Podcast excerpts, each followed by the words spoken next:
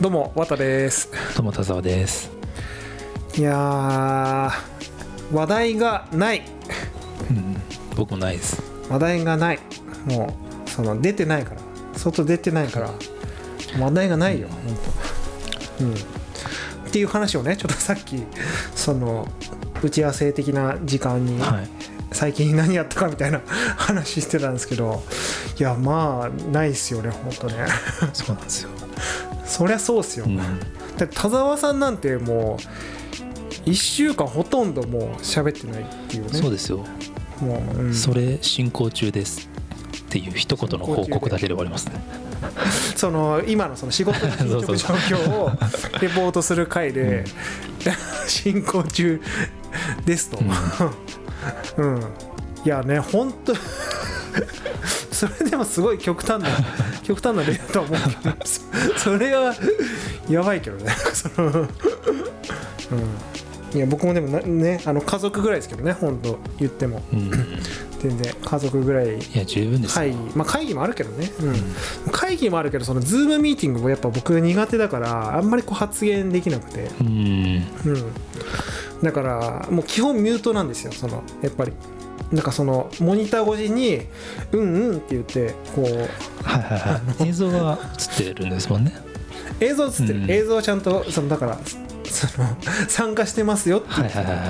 アピールで映像はちょっとねちゃんと出してるんですけど音はミュートにしてますね。なんかかぶっちゃう。なんかね音がこういろいろかぶっちゃうと申し訳ないしさ。っていう、はい、言い訳ですけど。そうでねあの いやもうあれですよ。話題はね全くないんですけどもちょっとその一個今日あのご報告というか私事のそのご報告僕ご報告ってちょっと苦手なんですけど、なんか。緊張するでしょ、うん。なんかあの離婚します。みたいななんで答えたらいいんだみたいなね。いや大丈夫です。離婚はしない。離婚はしない。であのちょっとねあのあれですあの僕がですね実はですねこの度大学生になりましたいやー聞いてますよそれ。もうとうとうようやくそうなんですよ。僕あのこの4月いや4月か4月末いや5月から、えー、と美大生になりまして実は。前からねなんか あのはい。興味あるって言ってましたもんね。そうそうそうそう。うん。だからあの田沢さんにはもうね半年以上前からもうあのどうしようかなみたいなうん。相談してたりとか話してはいたんですけどなったんですよ。いやすごい。僕とうといやすごいと思いますよ。学校とかってやっぱり行きたいっていうのはやっぱり簡単だし言うとなんか意識高い感じがするから言いやすいけど実際にね大人になってから行くっていうのは難しいですからね。ういやそうなんですよ。だ僕もねだからその30今年39なんですけど、うん。40手前で行くと思わなかったですね本当ねでもね、うん。本当1年ぐらい前は全く想像してない世界でしたけどでまああのちなみにあの言うとその何ですかそのちゃんとそのあのつ通学というか、まあ、今通学できないですけどねどの道大学って。あのオンラインなんですけど。いやあの僕が行こうとしてるのは通信制のうん。あの大学でその武蔵野美術大学うん。っていうところにちょっと行こうとしてるんですけどそう。でまあだからねもちろんその働きながらまあど子供もその家庭もあるんでその当然ちょっと生計は立てなきゃいけないんで働きながらやるっていう感じではあるんですけどいやーちょっとねそのだから僕今すごいその面白い肩書きになっててうん。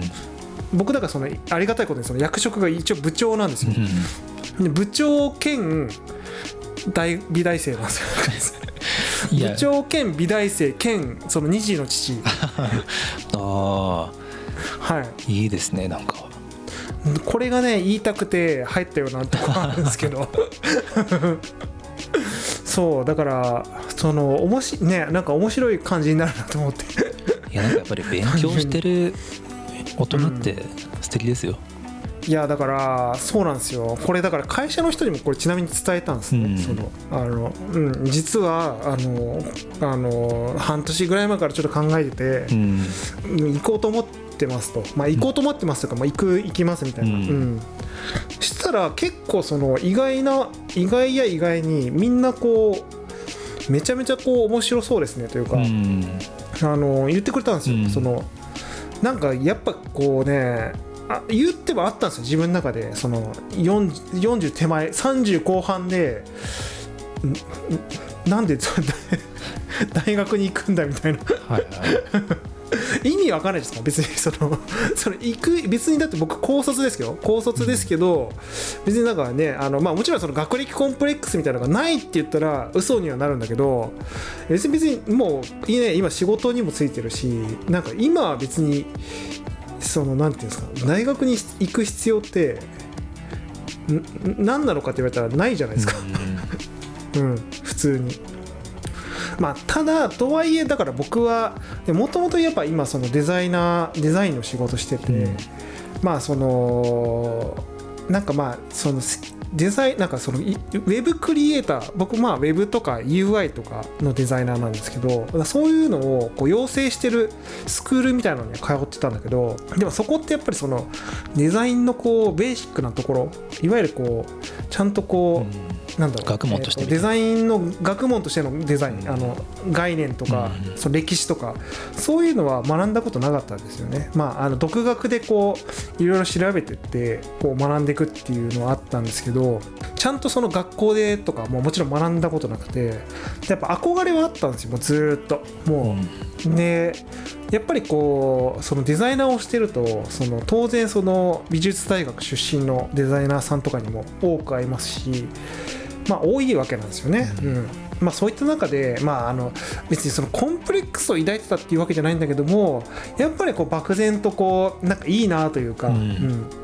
そこれはまあ別にその大学行ったからどうかっていう話じゃないんだけどなんかそのそそのな4年とかさうん。かけてそのデザインとかその美術のこととかをそのやっぱり研究してきた人たちなわけじゃないですか、うんそういう、うん、だからそういう時間をその過ごしてきたっていうのがなんか羨ましいなってずっと思ってたんですよ、なんかそうあの僕はだからそのねいわゆるこう仕事としてデザイナーになろうとしてあのまあ、職業デザイナーとして、まあ、勉強とかねたくさんしてきましたけど、うんなんかいわゆるその本当にアートとは何なのかとか芸術とは何なのかとかその本質的にそのデザインとはそのどういうものなのかっていうところはそのね、あの根源的なところはプリミティブなところはその学んでこなかったんでやっぱねそういうの結構ずっと憧れがある中でまあちょっとねあのなんて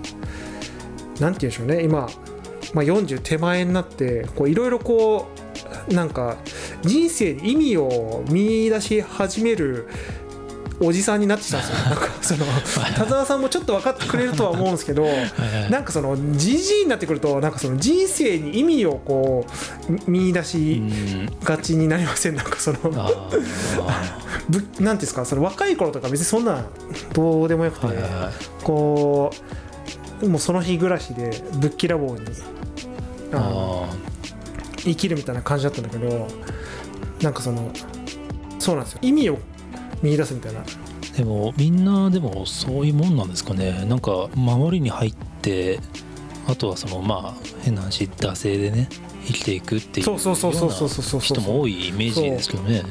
やっぱねなんていうか結婚とかねライフステージが上がってくると、うんやっぱりなんか億劫になってくるっていうのはあるんですよね。そういううん。勉強とか。あとはそのやっぱこう人からもあんま怒られなくなってくるんですか。やっぱじあのおっさんになってくるとそう、ん。そのなんかやっぱ結構その学びというかその人から得る影響みたいなのがどんどんどんどん少なくなっていくことに、なんかね恐怖感をもうある意味覚えたうん。ところもあったりとか、あとやっぱそのデザインやってる意義みたいなところをもう一回ちょっと問い詰めたいなみたいなのがあって、だからその最初が結構だから僕職業としてもうあの生きるためにそのデザインをやるみたいなあのことでやり始めたところはあるんですよ。だからその20代前半とかもうプラプラしすぎてたからその働き口がなくてちょっと生きていくためにどうしたらいいんだろうみたいな、うん、そういう中で、まあ、その唯一興味があったそのデザインとかっていうその分野で、うんね、生きていけた食っていけたらいいなみたいなとこで食いぶちを探すためにみたいなとこあったんですけどまあねもう一なんだろうそういうそのでも自分はこう職業としても好きなんですよこの職業。うん。えーそれは最初はまあ食うためにってことで勉強を始めて当うん。然途中からスイッチ入ってきたわけですか、だまあって要は好きじゃないと、あの、うん。できないような能力とか和田さん持ってるからそういうのってやっぱりうん。ね、どっからそうなってきたのかなみたいな。なんかねあのー本当にだ僕だからそのこの仕事デザイナーになってからまあ13年とか、まあ、それぐらいなんですけど、ん。まあいい親父で、まあ、でも本当に遅咲きというかあの、ね、遅くから入ったから、まあ、この年齢でも13年ぐらいの歴って感じなんですけどなんかやっぱあのー本当にねあのもうがむしゃらにその13年間やっぱりこうあのお客様であったりとかうん。そのユーザー様であったりとかっていうところにこう向き合ってやってきたわけなんですけど、うんだからその振り返った時にあんまこう自分のためとかなんなんていうんですかねそのそのいわゆるこう利己的なうん。なんかこういう自己表現がしたいんだみたいなデザインってあんまやってきたことなくて実は。確かに和田さん自己表現のデザインってあんまりイメージないですね。そうなんですよだからもうなんかねその音楽と一緒なんですけどちょっと一回その事故に立ち返りたいというかその自分がその表現者として何が表現したいんだっけみたいななんかこう考え直したくなったんですよねなんか。うん。うん。だからまあねそのもういろいろこう仕事やっててもうだから田沢さんとかもめっちゃね長く仕事やってたから、うん。もういろ本当いろいろあったいろいろあ 一緒に働いたりとか、はい。いろいろ あったと思うんですけどなんかまあでも田沢さんも多分同じような気持ちというか近い気持ちを持ってるとは思ってるんですけどやっぱなんかこう自分をこう振り返りたくなるというか自分をこう見つめ直したくなるみたいな、あのきっかけって結構多分あの近いところは多田さんもあの思ってたんじゃないかなと思って、うん。だまあそうそういうこともあってそ田さんもね結構その最近仕事を、まあ、あの会社を変わったりとか、はい。うん。あったりとかね、うん、で僕もちょっとそういう意味で言うとなんかあの新しいことをねしたくなったりとか、うん。その過去のその自分のなんだろう棚卸しみたいなのをしてみたくなったんですよね。うん。うん。あのまあ、僕も今の仕事は遅いですから20代後半からうん。始めてる、まあ多分始めた年齢って多分綿さんも僕も一緒ぐらいですよね。20代後半ぐらい、同じぐらいなんですよね。そう。すごいね。うん、バックグラウンドがやっぱ僕ら結構近いそうですね。プロセスというかね。でうん。多分、まあ、僕はそうなんですけどあのやっぱこの業界にいると当然新卒からエンジニアやったりとかデザイナーやったりしてる人が多いじゃないですか、うん。そうなってくると、その純粋な技術力とかで言ったらあの長くやってる人には当然かなわないなっていうところがあるんですよ。だけどでそことどう折り合いつけるかっていうところはずっとやっぱり悩みの種というかそうんわかる。の彼らが新卒からずっと技術に向き合ってきた中でその間僕は何をやってきたかっていうでそこで何やってきたかがどう活かせるのかって考えなきゃいけないのかなとかそういうところは結構ね悩みますよ。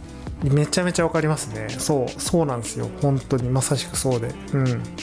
ただねあのなんかそのこういうだからまあ僕らみたいなそのまあ、ある意味やっぱ遅くてちょっとなんかハンディキャップみたいなところもあると思うんですよ、でもだからこそそのできるというか選択肢もあるなと思って、うん。例えばその僕が例えば新卒で何か会社入ったりとかその4大をちゃんと卒業してあのしやっぱそのどっかの会社入ったりとかしたら、うん。やっぱねあの今この40手前になって学校行くとかって選択肢はありえなかったと思うんですよ、うん。だってもうそれは終わってるからそのプロセスは。いいい。うん、だからもう一回学び直すとかなんですかいい年こいてなんかそのその自分見つめ直すとかなんかそういう選択肢なかったような気がしてて。だからまあ若い頃に、ね、中途半端にこうん。う学びでいい思いをしなかったがゆえに学びに対してこう貪欲な人生を歩むに至ったのかもしれないですね。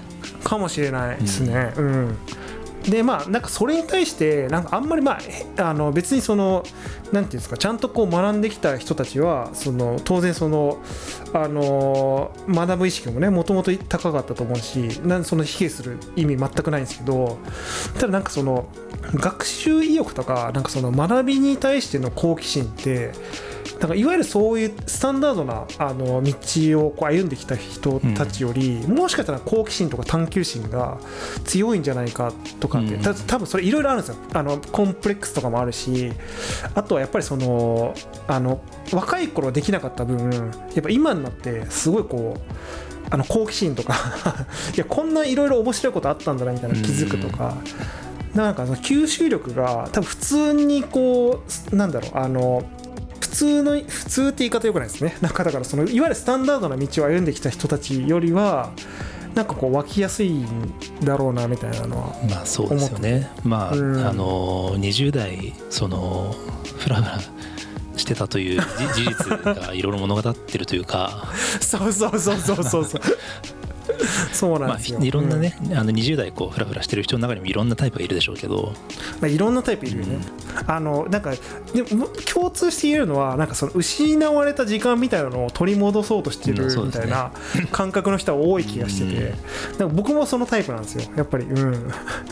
でやっぱだからその本来ならあのこういうのだって別にその大学行くのとかで若い頃にやられてた方が良かったわけじゃないですか、その若い頃にやってその分なんていうのあの自分のやりたいことまでゴールまでその短縮できるわけだから、うん。若い頃にやってた方が。遠回りじゃないですか。なんかそのわざわざそ30後半で学校行くとか。うん。だかとそうそうだとは思うんだけどもあのただそのなんて言うんでしょうね。逆にあのこまあ変な、まあ、これ言い方難しいんだけどなんかこの年齢になってそういうことを思えるっていうのもなんか貴重な体験だなっていうふうにうん。今結構その自分のその人生みたいなのをなんか美化してるところもあって なんかだからそのやっぱおっさんになってねこんなあの いやもちろんそのいるいますよその世の中にはそのうん。そのねあの4 5 0になってもそういう全然こうなんていうのこれからじゃいみたいな感じでいろいろ始める人もいるし、はいうん。うん。でもなんかあのだからそれが結構なんか大事な気がしててなかなかこう人がこう普通のこの人生を歩んでいく上で、うん。なんかね結構ねその立ち返れないこと立ち返れない人って多いと思うんですよ。だからこれを、まあ、ある意味子供が僕はまあいるんでそのなんかそういうね背中をこう見せられるっていうのはなんかいいのかもしれないなと思ってその、うん。別になんかそのね子供がですよ。例えば中卒で あの中 それは若いまあでできれば高校は行ってほしいけど例えばその中卒でね なんかその就職とかプラプラしてよくわかんない人生歩んでて。でもその思い立ってその4 5 0とか40とか下手したら60とかね、うん。あのまあね学校行きたいって思った時になんかその自分の親父もなんか40ぐらいで学校行ってたなみたいな。あー。まあ影響絶対されるでしょうね。ね。そうそうそうそう、うん。だからそういう原体験があればなんかその可能性はこうね広がるというか、うん。そのねうん、別に中卒だったとしてもその4 5 0になって、ね、学校行ったりとかできるしみたいな。うん。風になんか思ってもらえればいいなみたいなね。なんかそういうところもあったりするんですけど、うん、それはその今この年齢になってから学校行こうとかそのうん。勉強しようっていうふうに思うようになったのはなんか要因があるんですか？あでもねやっぱでもあのやりたいことなんかあの結構その新しいことみたいなのすごいしたくてその、まあ、僕はこう今で言うとそのいわゆる 2D のグラフィックデザインとか、まあ、うん。UI デザインとかって割とこう 2D のデザインなんですよ。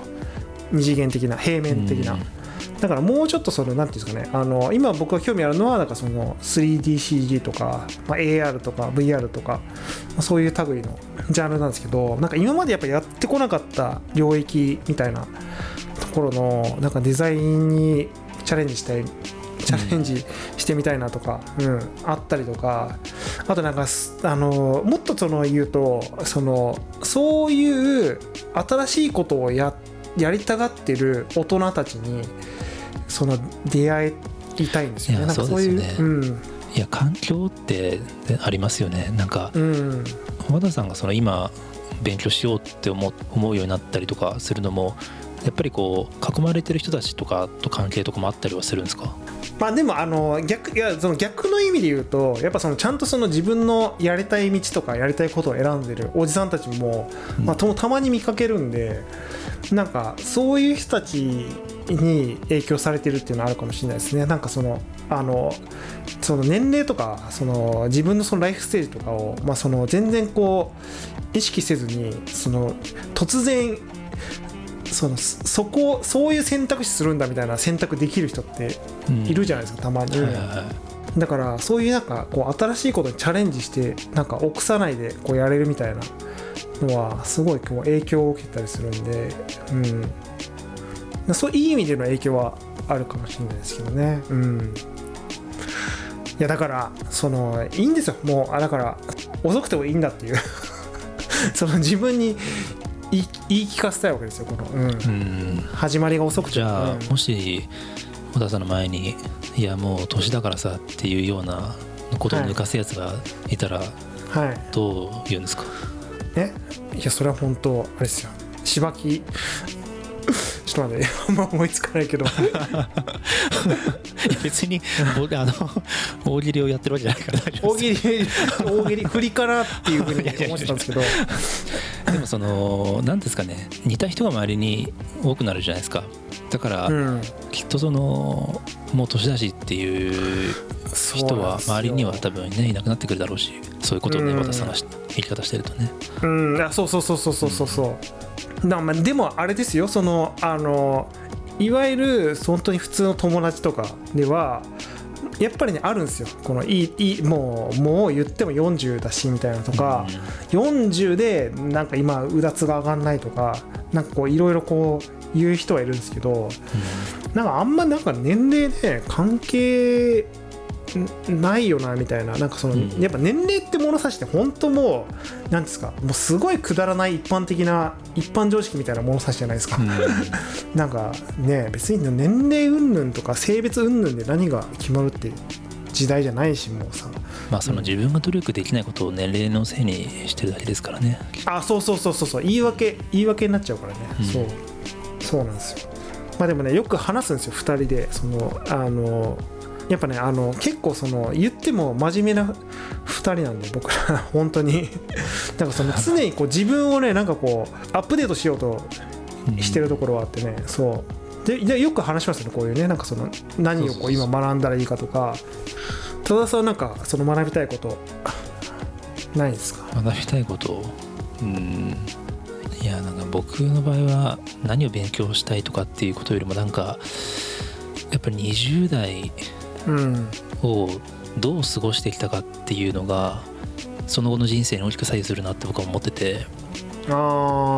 でそういう意味で言うといや要は20代でどういう生き方したかっていうところに引っ張られる気はしてて大人になってから。だうんそうですね。から20代に何か挑戦したりうまくいった経験がある人ってやっぱりそういう生き方を自分はそういう人間だからって言ってその後も頑張ったりとかするとは思うんですよ。うんでまだまだ僕は20代の時にやりきれてなかったなっていうのが最近すごい思いますね。なんか。なるほど。うん。もっとやれることあったなって思っちゃってますね。要は20代の時のあの痛い情熱ってはい。もうはい取り戻せないとこあると思う。んですねまあそうですね、うん。それはあるね。うん。確かに。そのやっぱりこう気持ちは20代の時の時と変わんないと思いつつもやっぱりやっぱそのね言っても年は重ねてるわけだから成熟はしてっちゃうんですよねその、うん。あの人間味もそうだし性格もそうだし、うん、そうそうそうそう。だそうなった時にあのできないよね、あの本当じ10代とか20代のあの本当に恥ずかしい自分の、そうなんですよ。だから本当に恥ずかしいことをうん。今できなくなってきてるなと思って。なん。うんかそれは何かがブレーキをかけてるというかうん、できないんですよね。すごい悩んじゃって。ここ2年ぐらいは結構その悩みがうん、強いですね。それやっぱでもあれなんですか？そのまあその自分のライフステージ的なものもありつつ社会的に自分がどうかみたいな。社会的な立ち位置みたいなのあるんですか？いやえーっと結局20代の時に分かりやすい結果を何か残しておきたかったなっていう後悔、ね、はいはいはい。あなるほどなるほどなるほど、なるほど。うん。そっか。うん。まあ、一生懸命生きたつもりではあったんですけど、まあ、そこで結果、うん、分かりやすい結果がね出てないから、うん、で出てないのにもかかわらずあのその情熱を失いつつあるっていうところの悩みでいつかこの情熱は戻るのかっていう、うん、うん、で今後どういう僕は生き方をしていくのかなみたいな、うん、そういうなんか不安っていうかありますね。なんかその僕もだからその20代の頃のその情熱とか例えばそのあだからある意味このなんですかその大学行くとかそういうところを思い出したいみたいなところもあるっていうのはあるんですけど、でもあの不安なのは本当に戻ってくるかどうかみたいな不安はありますね。その情熱だから情熱ってなんかそのななんていうんですかね。生々しいものなんだろうなというか。うん。もうその本当に生き物としてそのすごいエネルギーがもうめちゃめちゃこうやばい時に生まれるものだったりするから、まあ、そういうのってやっぱ落ち着いてくるじゃないですかその、うん、うん、だからもしかしたら二度と戻らないものなのかもしれないしっていう刹那もあったりとか、うん、うん、いや僕ね手に入れますけどね手に入れましょう、うん、情熱を。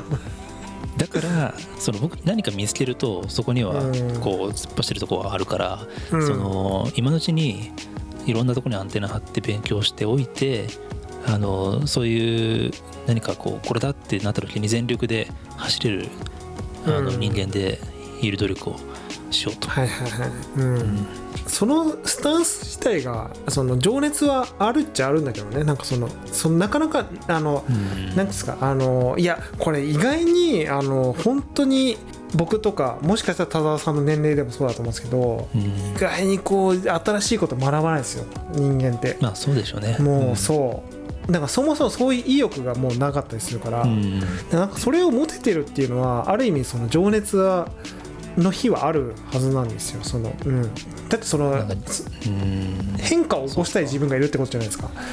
いや僕はね一体自分は何をしたら自分は満足するのか分かんないんですよ。あ。まあでもうん。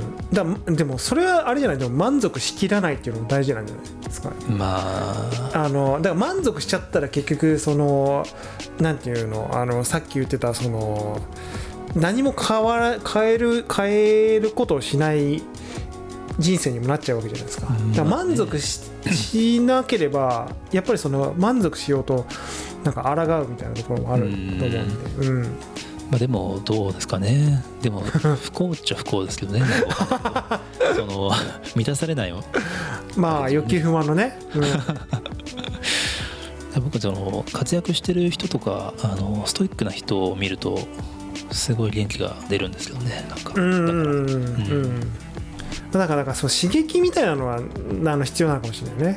これだからすごいこう大事だなと思うのはだからそのさっきのその年齢の話で言うとそのやっぱその40手前になってことはみんなこう落ち着いてくるからなんかそもそも刺激求めてなかったりっていうのあるんだけど、あの落ち着いてきすぎてて周りが落ち着いてくると当然その自分もその落ち着いちゃうんですよ。やっぱそのやっぱ、そのある意味その刺激的なことをする人はもう周りにほとんどいなくなるわけじゃないですか。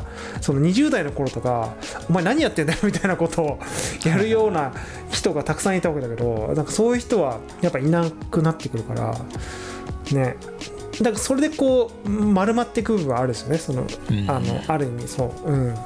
だからなんか環境で結構その刺激を与えるみたいなところはあるかもしれないですね。